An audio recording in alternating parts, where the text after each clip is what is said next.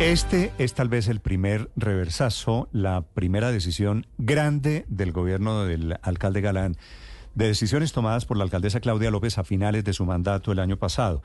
Me refiero, Felipe, a la decisión de suspender el contrato para el proyecto Ciudadela Educativa y del Cuidado que se iba a desarrollar al noroccidente de Bogotá, localidad de Suba. Que este fue una de, eh, esta ciudadela fue una de las grandes obsesiones de la alcaldesa Claudia López. Dice ahora el gobierno de Bogotá suspenden llegar a un acuerdo con la constructora, se llama Las Galias, para no desarrollar ese proyecto. Néstor, es que ese es el proyecto tan controversial de la, de la, de la longitudinal. La LO. De la LO. Pero la verdad es que Bogotá se ha estado preparando en las diferentes administraciones, los diferentes alcaldes, eh, para, pues, para tenerla, porque es que es fundamental que el tráfico que viene de Girardot y toda esta cosa no pase por, por Bogotá, por el centro, pues por donde pasa, sino que salga derecho allá. E, ese es un tema, obviamente los ambientalistas, entonces que la reserva Van der Hamen, que no sé qué, que sí sé cuánto, pero Bogotá necesita esa vía, Néstor, y la pueden hacer ecológicamente amable. Hay maneras de hacerla como se hacen en todas partes del mundo. A mí me parece que eso es una buena decisión y es una buena noticia para la empresa. Es, es, suspendido, Felipe, de momento seis meses. La empresa del distrito es la empresa de renovación y desarrollo urbano de Bogotá, Renovo. Su director es Carlos Felipe Reyes. Doctor Reyes, buenos días. Néstor, buenos días y un gusto saludarlo y a usted y a toda la mesa de trabajo. Gracias, doctor Reyes. Esta decisión en el fondo quiere decir el gobierno de Galán va a desarrollar la ampliación, la extensión de la ALO.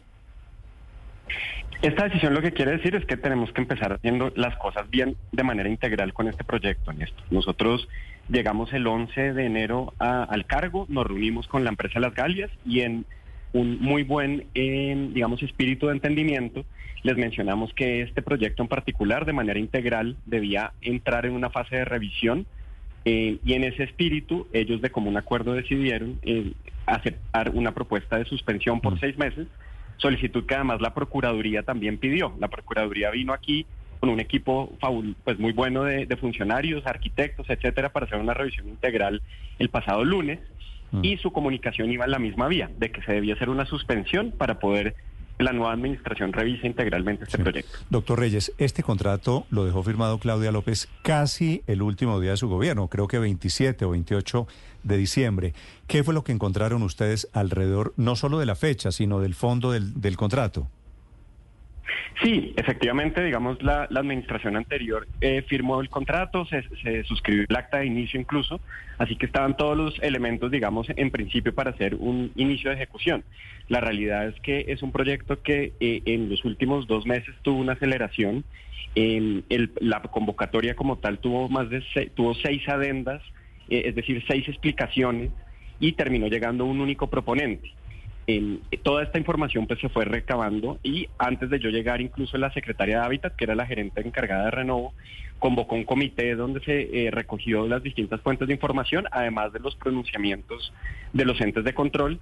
Y todo eso lo que arrojó Néstor es la necesidad de esta administración de tener un tiempo para poder revisar tanto esa fase precontractual como la conveniencia del proyecto para la ciudad. Como, como usted lo mencionaba, lo mencionaban antes, hay, en ese territorio hay unas necesidades de movilidad eh, para la ciudad, también para la misma localidad de Suba, por ahí va a pasar la línea 2 del metro. Eh, hay unas necesidades también en materia de equipamientos sociales, que era, digamos, el propósito de ese proyecto, que el alcalde ha manifestado que deben ser atendidas. Eh, no necesariamente la misma área, pero que sí tiene que haber, digamos, las obras de, eh, del multicampus educativo que se había comprometido deben también hacer parte de la ecuación eh, y hay unas restricciones y unas determinantes ambientales. Entonces, este es un proceso además de largo plazo para la ciudad. El acuerdo, mm. el contrato con, con las Galias iba por 12 años y en esa medida pues lo mínimo que, el, que necesita esta administración es tener un tiempo para hacer esa evaluación. Eh, Vanessa Velasco, que es la secretaria de Hábitat, tiene la gerencia de la actuación estratégica y gracias a este acuerdo, que no tiene ningún costo para la ciudad, eh, puede arrancarse esa fase de revisión, Néstor, para, para mirar cuál es la solución que más le convenga a toda la ciudad. Sí. Eh, doctor Reyes, ¿cuál, ¿cuál era el costo inicial del contrato suscrito por la alcaldesa Claudia López? Este es un contrato que, digamos, en el monto global se hablaba de más de 350 mil millones de pesos, pero que en su fase inicial, es decir, en, los primeros 18 meses, eh, la constructora se iba a dedicar a hacer los estudios y diseños de la obra. Y eso ya iba a determinar, digamos, una serie pues, de, requisitos. Entonces, en este primer momento todavía no había, digamos, el, desembolso de ningún recurso y en el acuerdo eh, que realizamos con la constructora se dejó claro que ambas partes renunciaban a cualquier reclamación frente a este proceso. Usted sabe que cuando se hacen este tipo de determinaciones el, puede haber riesgo de demandas, etcétera, y en el muy buen, en la, en la, cordialidad que tuvimos y en los muy buenos términos que firmamos esta suspensión de mutuo acuerdo, ambas partes renunciamos, digamos, a cualquier eh, tema económico para poder dar el plazo y poder hacer este ejercicio con toda la tranquilidad. Sí, doctor Reyes, para la construcción de la LO, eventualmente, ¿ya están todos los predios comprados?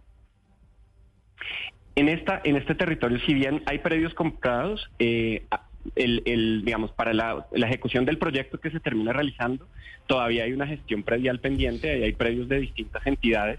De hecho, em, parte de lo que se iba a hacer en estos primeros meses era que Renovo eh, recibiera algunos de estos predios, también hay predios privados, o sea mm. que todavía hay una gestión predial asociada que debe realizarse. ¿Y, que, hay, ¿y hay también invasiones?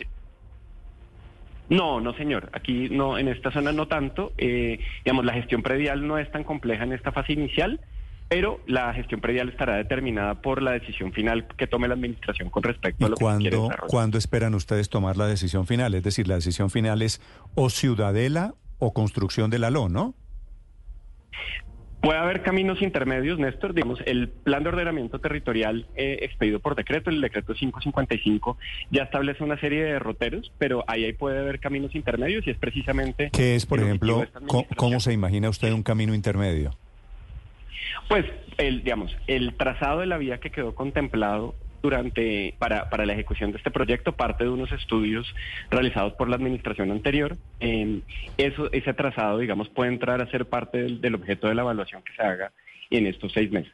Eh, así como el, el, digamos, los eh, diseños anteriores que se han tenido de la vía, eh, también hace parte de esta discusión. Esta es una mesa interinstitucional a coordinar la secretaria de Hábitat, Vanessa Velasco, y que tiene un componente pues muy importante, como ustedes lo mencionan, de movilidad. Sí.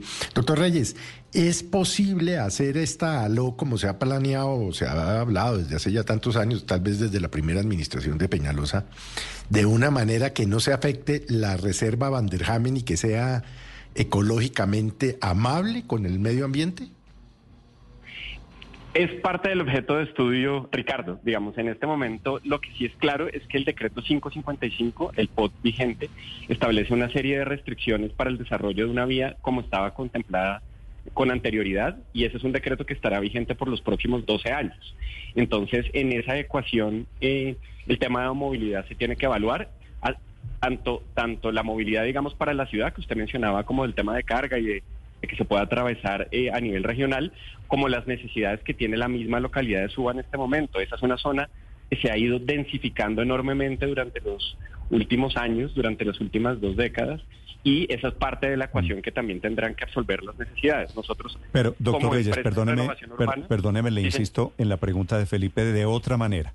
¿Por qué en Estados Unidos pueden hacer vías pasando por reservas ambientales, en Canadá, en todas partes del mundo. Y nosotros todavía estamos en el tema de que es o medio ambiente o desarrollo de infraestructura. No, yo estoy de acuerdo, Néstor. Digamos, soluciones alternativas las, existen, las hay, y esas son las que pasan a evaluación por parte del distrito en este momento. Mm.